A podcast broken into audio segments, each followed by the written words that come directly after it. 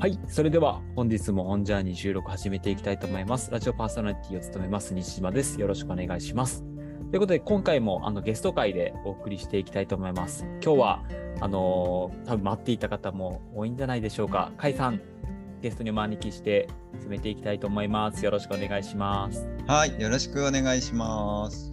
甲斐さん、1ヶ月ぶり、1ヶ月ちょっと空いちゃいましたね。そうそうですね、ちょはいっとだいぶ開けてしまいましたが、はい、はいだいぶ、あの空いてしまって、多分ね、あの海さの放送いつでしょうかみたいな形でですね、待っていた方、本当多いんじゃないかなと思っています。本当ですかね。は。はいで、あのまあ、これから3回に分けて、はい放送収録していこうと思いますが、早速、もう第1回移っていきたいと思います。い、はい、今回はどういったテーマで話していきますでしょうか？はい、えー今回はですね、ちょっと、えっ、と、様相を変えて、辞書についてのお話をしようと思います。お辞書ですか？なんか、はいとても変化球が効いた 内容になりますね。とてもそうですね。はいとはいえ、まあ、本を読む上でですね、やっぱりじ地引きというのははいと。ても大事なものだと思いますけども、あえっ、と、西島さんは、はい。辞書は、えー国語辞書辞典ですね。はい。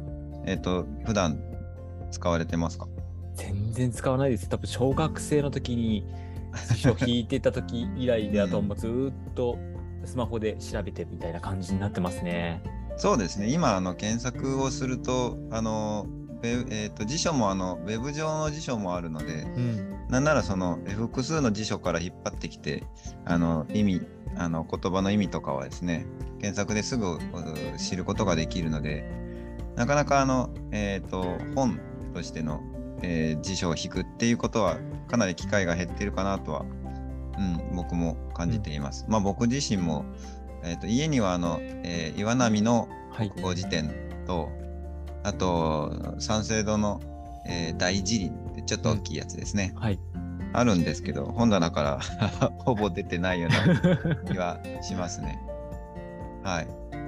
なんですけども、はい。まあ、辞書っていうのは、まあ、果たしてその、えー意味を調べるためだけのものかっていうことをちょっと考えていくきっかけとしてお話をしたいなと。これは深いうんテーマですね。そうですね。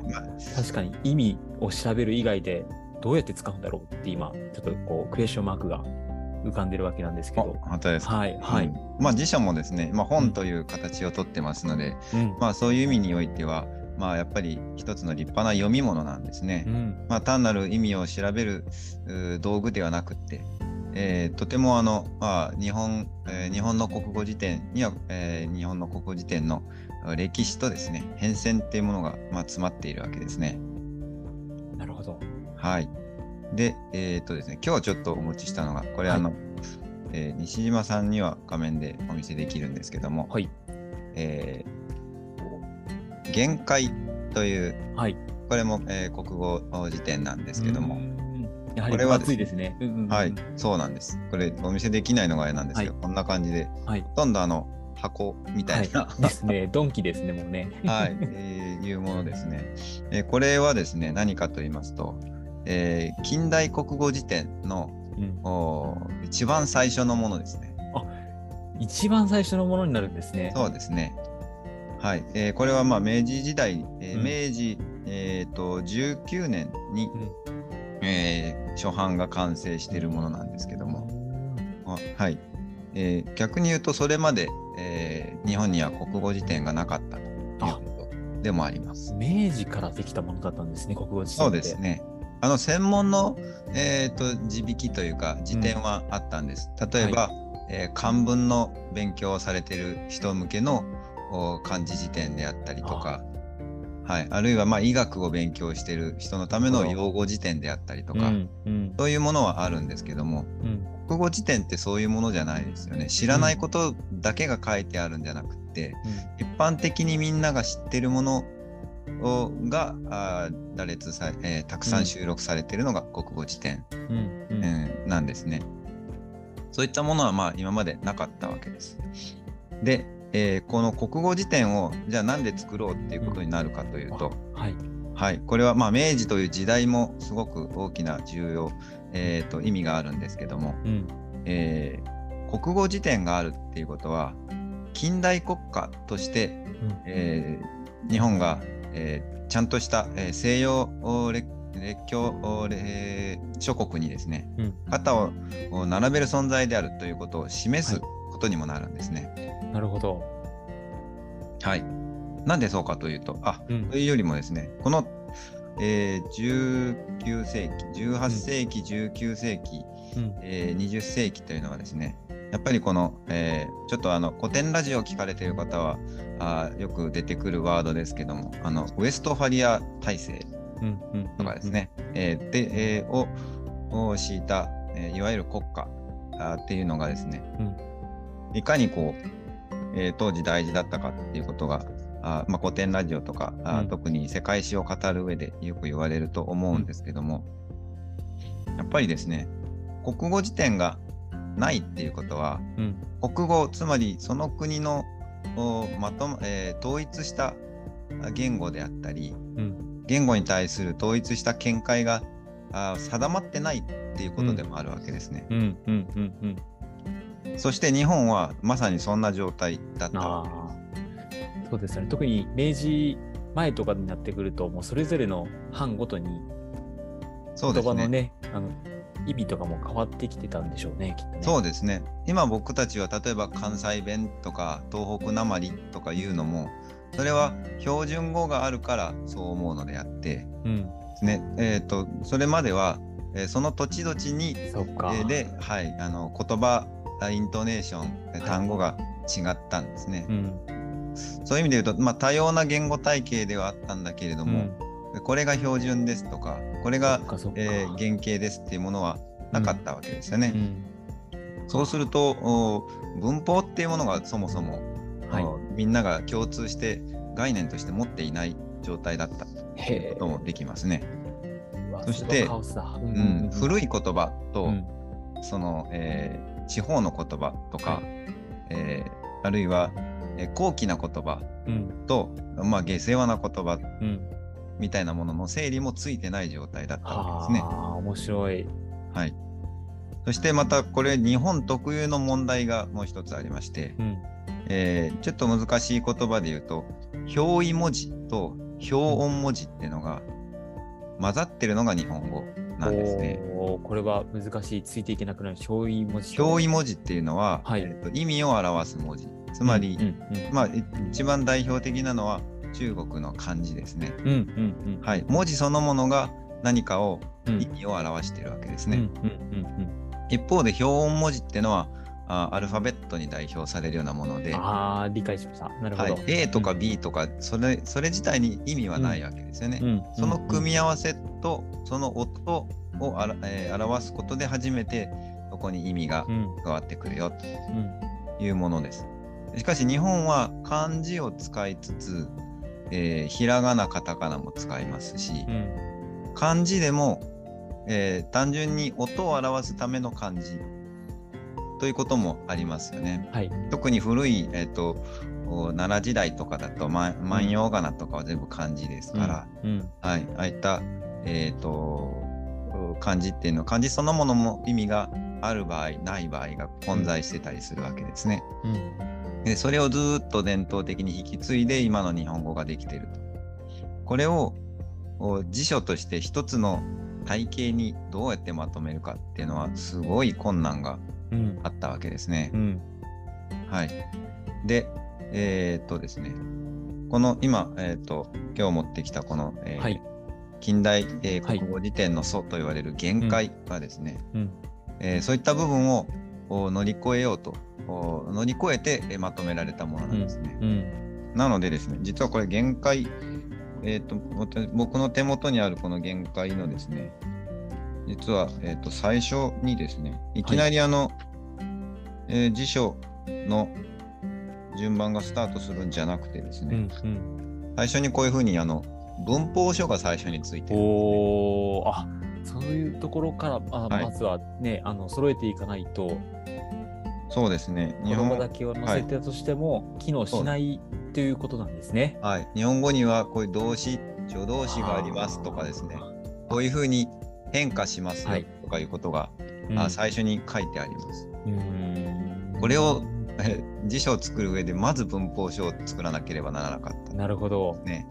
それから、で、文法書、その文法詩なんて書いてあるんですけど、うんその後に次は「あ」から順番に始まるんですが、これもあの、今まではなかったことはい。なんですね。というのが、えーひらがなの順番っていうのは、いろはだったんですよね。あ、いろはにほへと、そうです。シンリルルボでしたね。はい。で、えっ、と、今の我々が、これ、あの、えー辞書の順番がいろはで書かれてると、うんあの、うん例えば、えーとって言われたら、と、と、と、何番目な、えー、いろはにほへとって、上からこう、たどっていかないとわからない。そうでですすけども。うん。はい。で、じゃあ当時の人はすぐ分かったかというと、そう、そうでもないんですよね。やっぱり、どっかからたどって、こう、いろは歌を歌いながら、あの、たどり着くっていうようなことがあって、これは非常に不便ですよね。確かに、わざわざまた上から辿って、あ、こっちだったみたいなそうですねですね。でも今のじ、ね辞書っていうのは、うん。赤さたなっていうふうにこう、うん。えー段が分けてあって、そして例えば、えーさっきの「と」であったら他行の最後の方だなってこうんうすぐ分かるわけですね。うんそして、えーえーと辞書の真ん中ら辺をパッと開くことができます。確かに、これ大体のこれは感覚がわかりますね。うん、50音っていうそのえっ、と赤さたなあいうえおっていう縦横の列で、えーひらがな、えー音をですね、うんえーマッピングできてるっていうことが非常に重要だったんですね。なのでこの50音順っていうのもこの限界が、えー最初にえーその原型を作ってるんですね。これはまたすごい、あれですね、チャレンジにそうですね富んだも。のなんですね。そうなんです。言葉の海って書いてね、限界って読む。そうですね。うん。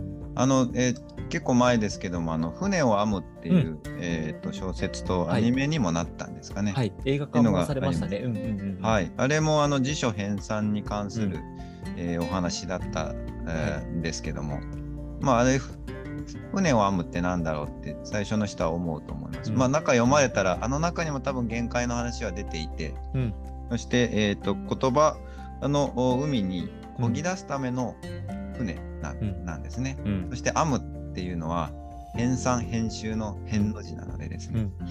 はい。で、そ,、えー、とそれをその言葉を言葉に溺れないために、えーそして、えー必要な海、えー膨大な言語の海にですね、うんえー迷わず進んでいけるように船を編もうというのが、えーあの船を編むっていう言葉の、まあ、由来にもなっていて、その土台にはこの限界っていうのが、まあ、あったわけですよね。確かに、いや、いいですね。言葉の海から溺れないようにっていう、。そうですすね。うん。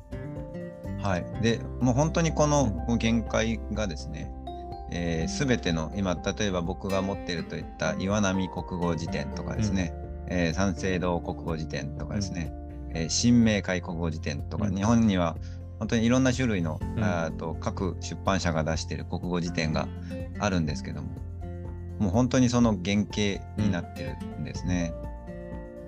で例えば、えまあ、文法が整うと何がいいかっていうと、まあ、さっき言ったように基本この、えー、とた例えば動詞であるときにうん動詞がか、えー動詞ってまあ活用しますよね。うん。食べるとかですね。はい。たえー、と食べたりとかですね。はい。えーそれを、えーそれは別の言葉なのか同じ言葉なのかとかどどの形で収録したらいいのかとかいうことが、これは考えたことなかった。うんそうですね。でも我々は終止形っていうのがあるのをはいもう学んでいて、はい。食べるだったら食べるがいわゆる基本になっていて、うん。それが変化するって分かっているので、辞書もた、えー、と例えば、えー本を読んでてた食べたり寝たりって書いてあるところで食べたりを、意味を取ろうと思ったら食べるで辞書が引けるわけですよね。であるとか他にもど、えーかつえー動詞以外にも活用するものはいっぱいありますし、うんうんうん。はい、あと活用で言うとどこから活用するかっていうのもありますよね。うん食べまでが固定されててうん。そのうそこから先るになったりうんたになったり、うん。えー過去形になったりとかしますそうですね。ね変わったりしますよね。でうんえーさえーと今の辞辞書もそうですけども例えば「食べる」だと「食べ」で小さい横棒、縦棒があって、うん。るって書いてあると思うんですね、辞書には。で、あ、えーはい。で、えー、括弧して5段とか書いてあるんですうんね。うんで、えーここからが活用するものです。これは5段活用ですとかですね、いうことが示してあるのも、この限界が、えーそのスタートになってる。はあ、なるほど。はい。結構ここれれははでも本当に大変な作業だった。うんですよねね。めはい何人ぐらいでやったんでしょうね、これね、編纂は。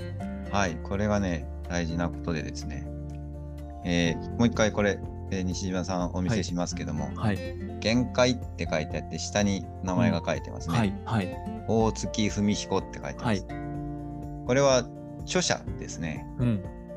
僕らあの辞書ってなんか公的なものパブリックなものだと思ってうんいると思うので、うんそもそも著者っていう概念がなんとなくあんまりこはい。うイメージされないと思うんですけども、はい。